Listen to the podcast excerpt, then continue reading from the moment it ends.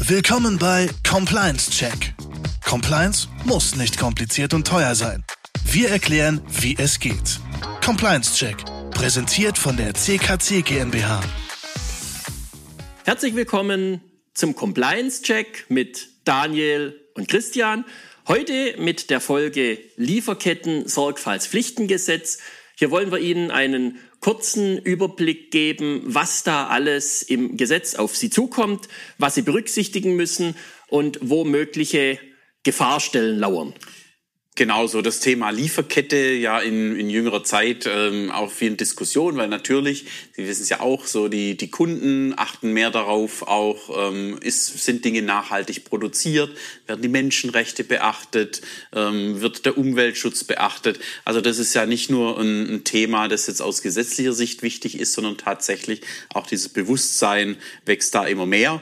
Und ähm, der Gesetzgeber hat eben hier mit dem Lieferketten-Sorgfaltspflichtengesetz, schöner Name für jede Glücksradfolge, ähm, da auch die ja, Voraussetzungen geschaffen oder die gesetzlichen Rahmen eben jetzt gesetzt, dass äh, eben hier ähm, die Unternehmen, Sie als Unternehmen, das eben ins tägliche Doing mit einbeziehen müssen und vor allem was und wie da zu tun ist. Ähm, und ob wir hier selber be betroffen sind ähm, oder ähm, ob wir hier von unserem Kunden tangiert werden als Zulieferer. Ähm, also das kann uns an verschiedensten Stellen treffen. Ja, schauen wir uns kurz an, warum überhaupt der Gesetzgeber darauf kam, so ein Gesetz zu entwickeln, zu verabschieden. Die Grundlage war die UN-Leitprinzipien für Wirtschaft und Menschenrechte. Das war in Deutschland umgesetzt worden in nationale Aktionspläne, die sogenannten NAPs, und das war auf freiwilliger Ebene. Und die Bundesregierung hat in verschiedenen Befragungen durchführen lassen, also insgesamt sind knapp 3000 Unternehmen befragt worden, wie denn der Stand der Erfüllung dieses freiwilligen nationalen Aktionsplans Menschenrechte ist. Und äh, oh Wunder, die freiwillige Erfüllung war zwischen 17 und 20 Prozent. Das bedeutet also, von den 3000 Unternehmen wurden nur wenige mit menschenrechtskonformer Ausgestaltung gefunden. Und ja, dann natürlich, wie es dann eben ist, der Gesetzgeber ähm, hat ähm, dann eben reagiert und hat das Thema äh, eben dann geregelt äh, über die Europäische Union ähm, und eben dann national das Lieferketten-Sorgfaltspflichtengesetz letztendlich, das jetzt eben das ist, womit wir ähm, dann eben zu leben haben was du richtig sagst, ja, Europäische Union, da kommt noch was auf uns zu.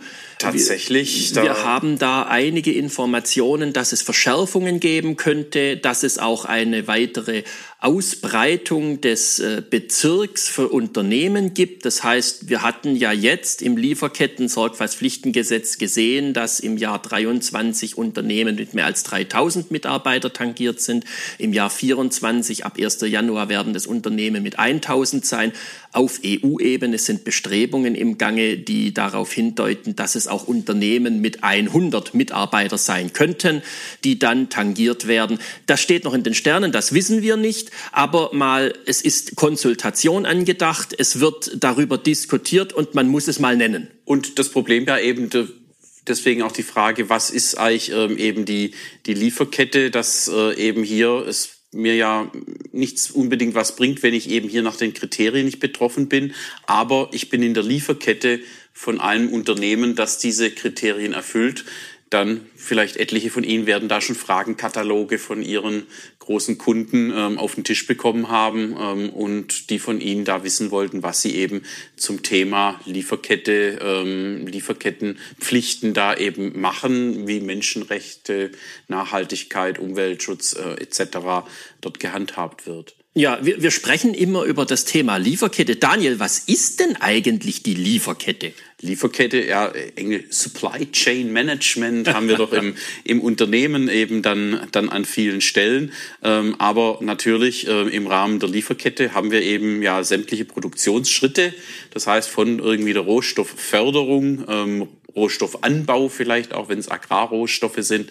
Da geht es eben ähm, dann letztendlich schon los, bis eben hin dann zur Verarbeitung in das fertige Produkt, das dann eben irgendwann bei den Kunden ähm, im Ladengeschäft ähm, oder ähm, im Onlinehandel dann eben landet, das verkauft wird.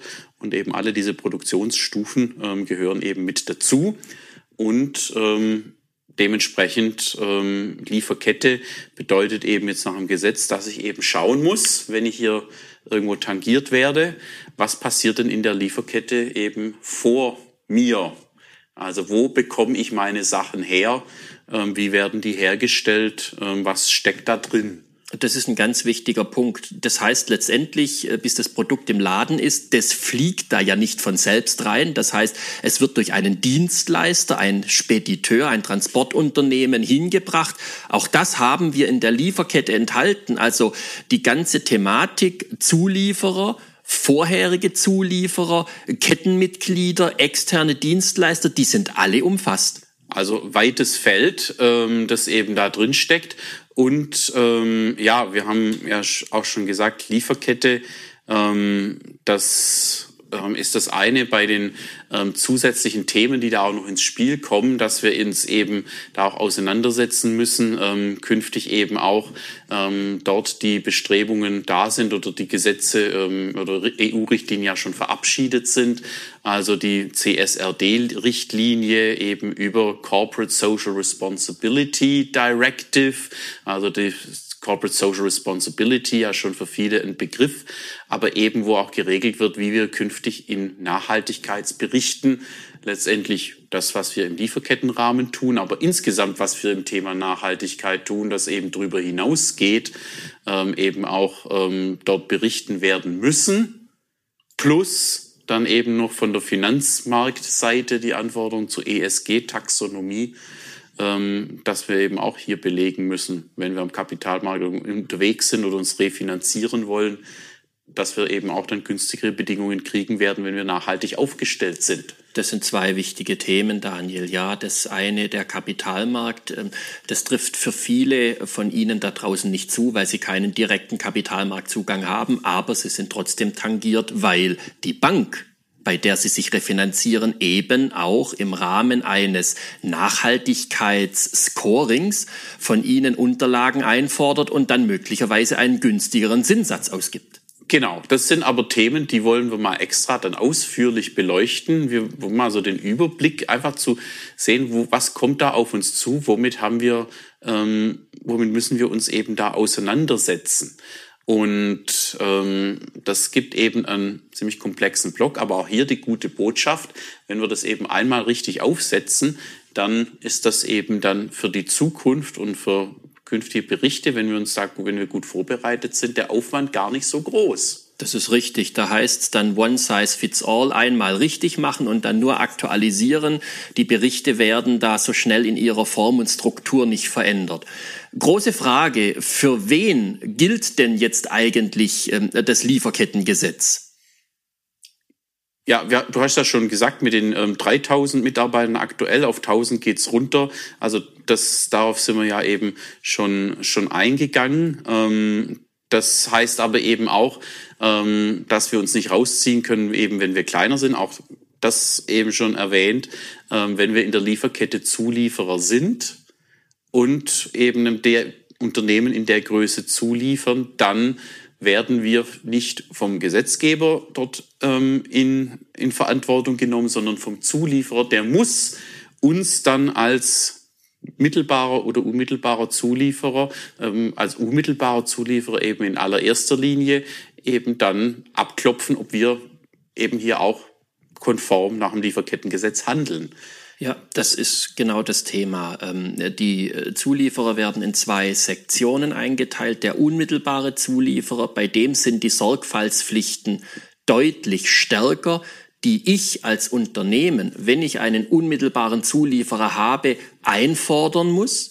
Und der mittelbare Zulieferer ist letztendlich von der Sorgfaltspflicht so lange befreit im Rahmen meiner Überwachungshandlungen, bis ich aktiv Information darüber habe, dass ein Verstoß oder ein Missumstand vorliegt. Aber dann muss ich auch tätig werden und habe letztendlich die gleichen Folgen zu erwarten wie beim unmittelbaren Zulieferer. Genau, Beispiel eben, wenn man ein Automobilhersteller ist und bekommt irgendwo ähm, die Bezüge für die Sitze, das Led die Lederbezüge geliefert. Dann muss ich eben beim unmittelbaren Zulieferer, eben bei eben diesem Sattler, der die Bezüge herstellt, da muss ich eben genau hinschauen. Aber jetzt ähm, bei dem Rinderzüchter, ähm, das wäre dann der mittelbare Zulieferer, also weiter in der Produktionskette davor, da habe ich eben nicht die direkte Pflicht, eben hier auch ähm, eben Kontrollhandlungen einzuleiten oder da genau hinschauen zu müssen. Erstmal, es sei denn, irgendwas kommt mir hier zu, kriege ich Kenntnis, dass irgendwie es hier zu Problemen kommt. Ja, das ist alles sehr abstrakt und viele von Ihnen da draußen werden zu Recht sagen, ja, und wie kriege ich sowas überhaupt mit? Betrachten wir mal so einen Fall. Ein unmittelbarer Zulieferer hier in Europa schätzungsweise unproblematisch. Ich komme an Informationen, an Berichte ran. Ein unmittelbarer Zulieferer im asiatischen Raum möglicherweise problematisch. Und wenn ich dann noch schaue, dass es dann auch noch den mittelbaren Zulieferer gibt, der zum Beispiel ein Rohstofflieferant ist, aus einer afrikanischen Mine heraus, im chinesischen Besitz, dann mag ich mal die Behauptung aufstellen, dass es hier extrem schwierig wird, an irgendwelche Informationen zu kommen. Aber sei es drum, das gehen wir auch auf einem separaten Thema mal drauf ein. Das ist nur mal jetzt so für Sie der Fahrplan, äh, da könnte was kommen. Wichtig, aber ja, in dem Zusammenhang, deswegen so das Stichwort, das auch schon mal in Folgende vorgefallen ist, das Business Partner Integrity Management. Also wenn ich hier frühzeitig gut aufgestellt bin oder grundsätzlich einfach abklopfe, wer sind denn meine Geschäftspartner? Und dann habe ich eigentlich die Informationen ja alles schon, was ich brauche, wenn ich darauf achte, ähm, dass ich eben hier mit seriösen Menschen und Unternehmen zusammenarbeite, komme ich hier eigentlich überhaupt nicht in ein Problem. Das ist letztendlich die Risikoanalyse meines Geschäftspartners. Genau. genau. Und das sagt, wir, wir haben es ja schon eingangs gesagt, Business Partner Integrity Management, das sagt jetzt das Gesetz selbst aus, du musst hier was machen. Und wie du richtig gesagt hast, bei Automobilzulieferern ist es sehr ausufernd. Da gibt es hunderte von Seiten von äh, Anforderungen mit, mit Listen und dergleichen. Äh, das ist tatsächlich nicht mehr lustig, wenn man sowas beantworten muss und ähm, hat natürlich auch einen gigantischen Verwaltungsaufwand zur Folge. Ja, deswegen eben auch hier, wie gesagt, wenn man von vornherein eben hier sich Gedanken macht, äh, gemacht hat, äh, mit wem arbeite ich zusammen, dann ist man hier sehr schnell eigentlich aus der Nummer raus oder kann hier sehr schnell das, das liefern, was nötig ist. Ähm, die Frage war eben auch noch, was steckt eben drin, auf äh, worauf bezieht sich das Ganze, worauf muss man achten bei seinen Zulieferern. Das sind dann eben so die Themen, ja, wenn man letztendlich auch schaut, worauf legen unsere Kunden Wert. Die wollen Produkte, die nicht hergestellt werden dadurch, dass Sklaverei und Zwangsarbeit verwendet werden, dass Kinderrechte geschützt werden, dass eben nicht irgendwo ähm, gefoltert wird, dass eben nicht Arbeit, Arbeitnehmer da zu Tode kommen in, in den Betrieben. Also, dass eben diese grundlegenden Menschenrechte eingehalten werden. Ja, und äh, zusätzlich zu dem Thema Menschenrechte gibt es ein ganzes Pflichtenheft zum Thema Arbeitssicherheit, Arbeitsstättensicherheit, Unternehmenssicherheit und natürlich ganz klar das Thema Umweltschutzbestimmungen. Das kennen wir alles aus dem deutschen Umweltrecht, aber letztendlich auch in der Lieferkette, dass ich keine chemischen, physikalischen oder biologischen Stoffe habe, die zu einem Schaden führen. Genau, auch da, auch hier wieder sehen wir selber wieder bei den eigenen Kunden, die eben keine Produkte wollen, die dann eben dort, wo das, wo es erzeugt wird, ähm, es dann kein Wasser mehr für die Bevölkerung gibt oder dass dadurch eben die Umwelt vergiftet, verpestet, ähm, natürliche Ressourcen, ähm, Wälder abgeholzt, vernichtet werden, Lebensräume vernichtet werden, äh, Arten vernichtet werden. Ähm, das ist ja immer mehr eben der Anspruch, ähm, der ja da auch wächst und das Bewusstsein, dass das da wächst. Und genau darum geht es, das zu dokumentieren, dass man eben hier darauf achtet, einmal, dass dem nicht so ist oder wenn es hier Probleme gibt, dass man auf Verbesserungen hinwirkt, ähm, diese Probleme abzustellen vor Ort. Insbesondere, wenn du sagst Bodenvernichtung, äh, Grundwasserverschmutzung, die Nichtbereitstellung von Grundwasser, das ist natürlich im Betrieb weniger relevant, aber besonders relevant gerade im Bereich von Rohstoffförderung. Bergbauunternehmen, denken wir mal an die Lithiumgewinnung. Auch Agrarbereich, äh, wenn es um Anbau von bestimmten ähm, Produkten geht, wie irgendwo Avocados in Chile oder so.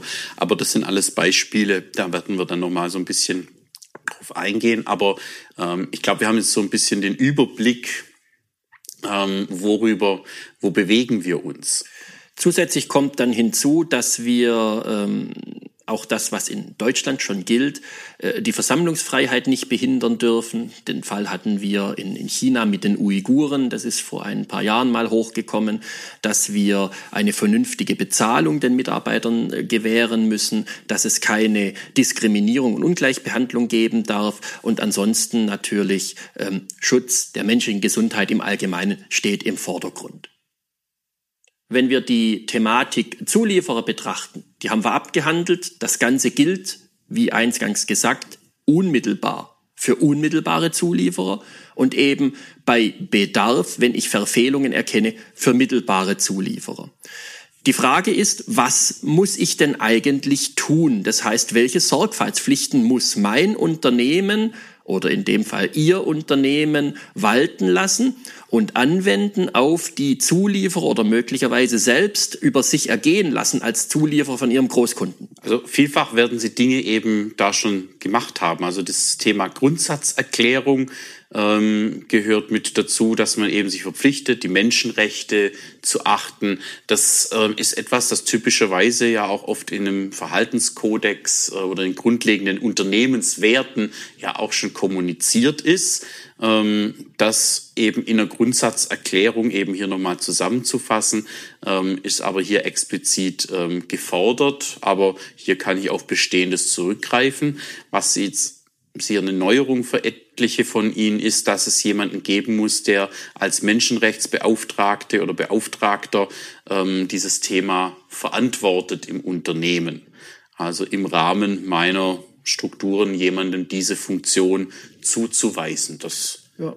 Da kommt die Frage, wo weise ich das zu? Das wollen wir an dieser Stelle aber auch gar nicht klären. Das kann ja. vielerlei Position sein. Kann man jemandem, der in die Richtung schon unterwegs ist, einfach das mit auf den Weg geben. Genau. Aber was wir eben machen müssen, ähm, auch im Sinne der Risikoanalyse, haben wir letztes Mal gesehen, Compliance Check. Da kriegen wir es eigentlich ähm, zum guten Teil eben schon mit raus, ähm, ob eben wir in unseren Prozess irgendwo nachteilige Auswirkungen feststellen können auf eben diese Lieferkettenthemen, ob wir uns damit beschäftigen, ob wir eben schauen, dass wir eben hier, was Menschenrechte, Umweltschutz, Nachhaltigkeit angeht, ähm, eben hier schon unterwegs sind, werden die allermeisten von Ihnen auch sein, aber das muss ich eben in der Analyse belegen und dokumentieren und feststellen, wo muss ich vielleicht dann noch nachsteuern, um dann eben ähm, in meinem Risikomanagement dann eben hier wieder mit möglichen Maßnahmen, wie kann ich das jetzt eben so weit verbessern, dass wir hier die Anforderungen erfüllen. Genau, das Thema Risikoanalyse ist nicht neu. Die Risikoanalyse ist nur neu im Gesetz. Hier wird sie zum tatsächlich ersten Mal in einem solchen Kontext als verpflichtend dargestellt. Aber Sie alle wissen, im Rahmen Ihrer äh, Risikobehandlung haben wir eine Risikoanalyse bereits schon früher gemacht. Sie umfasst nun jetzt halt auch noch andere Themen. Das Risikomanagement ist letztendlich immer die Frage nach den Maßnahmen, die sich daraus ergeben, mit geeignet und angemessenen Maßnahmen. Und eine davon ist, wie wir schon eingangs mal gesagt haben in einer anderen Folge im Rahmen des Hinweisgeberschutzgesetzes, ein Beschwerdemechanismus einrichten. Ja, das ist eben in dem Bereich natürlich einer der wesentlichen Gründe und Rechtfertigungen für einen Hinweisgeber, wenn eben irgendwo im Sinne Menschenrechte, Zulieferung, Umweltschutz etwas daneben geht, ähm, dass eben diese Information gemeldet werden muss und ähm, eben der Hinweisgeber ähm, ist da natürlich das, das perfekte Mittel, das sich aber auch wieder sehr schlank und einfach umsetzen lässt. Das haben wir ja gesehen in der Folge Hinweisgeberschutz. Zum Schluss ist es so, die Geschäftsleitung muss darüber in Kenntnis gesetzt werden. Das funktioniert im Rahmen eines Dokumentations- und Berichterstattungsweges. Und damit haben wir letztendlich die großen Sorgfaltspflichten aus dem Lieferketten-Sorgfaltspflichtengesetz für Unternehmen kurz erläutert. Im Weiteren wird es so sein, dass wir Folgen haben werden, die sich mit einzelnen Themen ganz intensiv beschäftigen wie Sie genau. auch äh, selbst tangiert sein werden. Genau. Wir werden dann ein bisschen mal erklären, eben was äh, ist, hat es denn mit dem Nachhaltigkeitsbericht auf sich, was gehört denn da rein oder ähm, eben auch mit äh, den Themen Umweltschutz, mit Thema Menschenrechte oder eben auch was äh, ESG-Taxonomie, also was heißt das mit dem nachhaltigen Finanzierung und ähm, Nachhaltigkeit äh, für Finanzierungs, bei Finanzierungsinstrumenten. Ähm, dass wir eben da so ein bisschen den, den Rundumblick haben. Aber ich hoffe, Sie haben eben hier die erste Übersicht gewonnen, ähm, wo wir uns bewegen und ähm, dann schauen wir eben in zwei Wochen wieder dann äh, im Detail, ähm, worum, worum geht's denn hier, worum, womit müssen wir uns jetzt befassen ähm, beim Thema Nachhaltigkeit. Bis dahin ähm, bleiben Sie wohl auf. Für Fragen stehen wir natürlich gerne wie immer bereit. Und auch ein kleiner Hinweis an dieser Stelle ähm, hinsichtlich Risikoanalyse und Risikomanagement. Der Compliance-Check hilft weiter. So sieht's aus. Schau, schauen Sie auf unserer Homepage vorbei, compliance-check.eu. Ähm, da ähm, finden Sie etliche Informationen dazu und jetzt bleibt nur noch Ihnen eine gute Restwoche zu wünschen und ähm, schalten. Wir freuen uns, wenn Sie in 14 Tagen wieder einschalten. Bis zum nächsten Mal. Vielen Dank. Vielen Dank fürs Einschalten und ähm, eine gute Zeit. Tschüss. Das war der heutige Compliance Check, präsentiert von der CKC GmbH. Vielen Dank fürs Einschalten und bis zum nächsten Mal.